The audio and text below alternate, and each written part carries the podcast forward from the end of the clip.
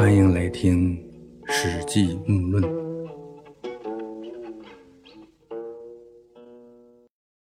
下面开始谈张丞相列传。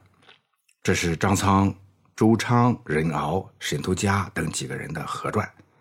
这几个人中呢，除了周昌在前面老穆曾经谈到过，其他几个人都算是新面孔。应该说，有新人进来，就会为这段历史增加更多的细节。啊，张丞相列传中记述的故事，很多学者不认为这些呢是出自司马迁之手，而是楚少孙补进来的。这司马迁死后呢，他的太史公书一直遭禁啊，不让公开。认为它是谤书啊，诽谤之书，只有宫里的人才能看到，看到的也不敢说，更没有人敢做注来注释和解读这部书，甚至呢，有的诸侯王想要这部书，哎，求赏赐给看一看，朝廷呢也不给，啊，为什么这样呢？因为司马迁记述的内容涉及很多都是对当朝者不利的事儿，都怕自己或者自己的关系人走光。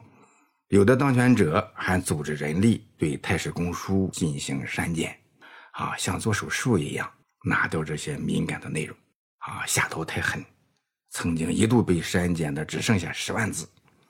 这期间呢，就有不少人出于不一样的目的来续补《史记》，这续写的基础版本呢也都不一样。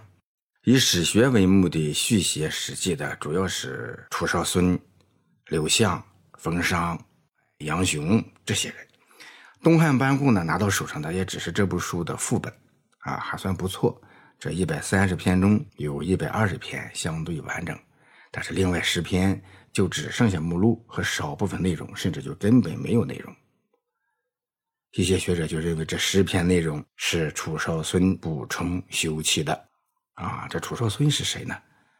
他是西汉经史学家，啊，汉元帝、汉成帝时候的。博士，他非常喜欢这部书啊，而且有条件能够在宫中接触到太史公书。他补写的《史记》文中呢有“楚先生曰”这样的字样，但呢，到底是不是他写的、他约的，我们不妨呢先这样认为啊。有些学者呢说楚少孙补写的内容不好啊，文辞笔漏，表达的内容也不是司马迁想记述的东西。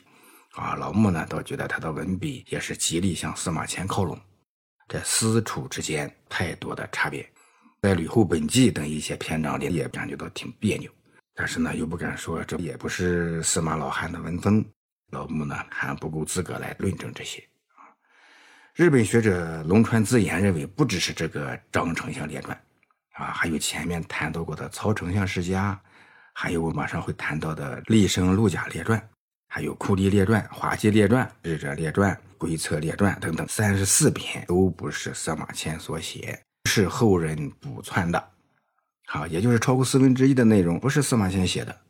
这龙川自言研究《史记》很深，但呢，他关于《史记》的书，有的也被后人认为是假的啊，不是这大胡子龟太郎本人写的。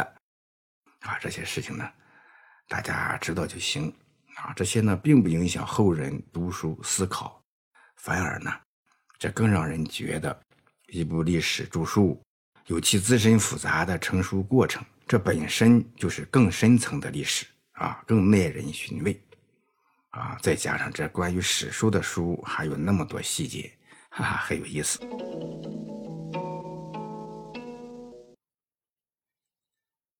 张丞相者，杨武人也。可是丞相张苍啊，是杨武人，他非常喜欢读书、音律及历法计算。这个杨武呢，是现在的河南省原阳县东南啊，离张良刺杀秦始皇的博浪沙曲域啊，也就是中牟都不远。张苍和陈平两家呢也很近，相距不过百十公里。张苍在秦朝的时候呢是御史。主柱下方书啊，就是负责管理皇宫内的文书和档案啊。这个柱下就是殿柱之下，是指皇宫中的国家藏书的地方啊。这个老子呢，就曾经做过柱下使。后来呢，张苍因为犯罪而逃回老家。等到刘邦攻城略地，经过张苍老家阳武的时候，张苍呢就以宾客的身份跟随刘邦去攻打南阳。张苍因为犯法，应该斩首。哈，这就又犯法了。他脱下衣服，趴在刑具上受死，露出来的身体是又高又大，肥硕白皙的，像葫芦瓜一样。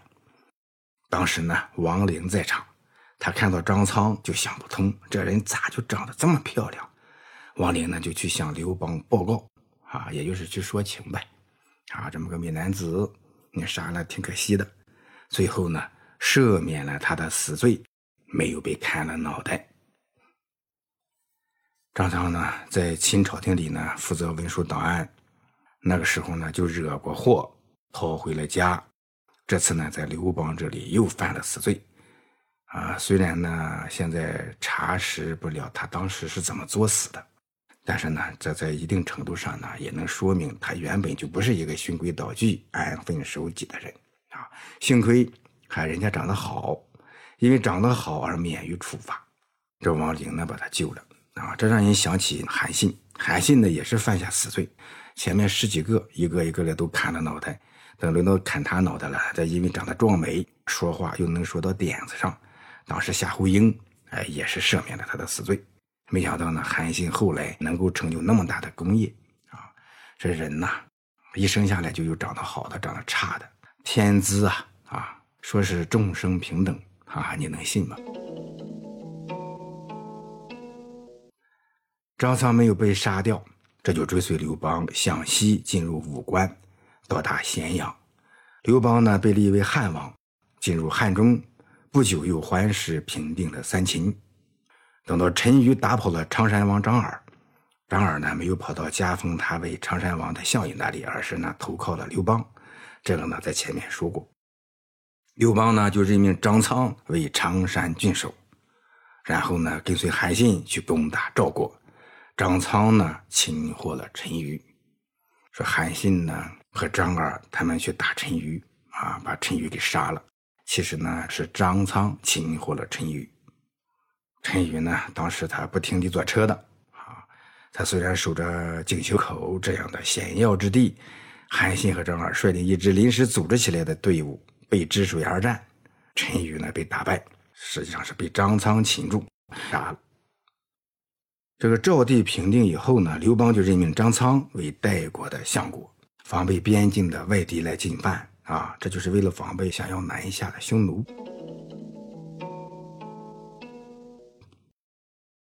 不久，张苍呢又调任赵国的相国，辅有赵王张耳。张耳死后呢，又辅佐张耳的儿子赵王张敖，然后呢又调任代国相国，辅佐代王。那就是。当代王的相国，又去当赵国的相国，在赵国呢，张耳、张敖父子两任赵王手下当相国啊，然后又调任代国去辅佐代王啊。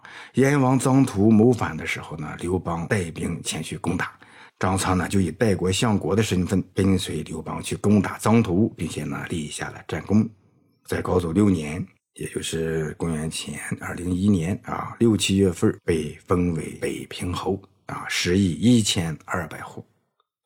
再后来呢，张苍被升任为季相。一个月以后，张苍以列侯的爵位做了四年的主祭。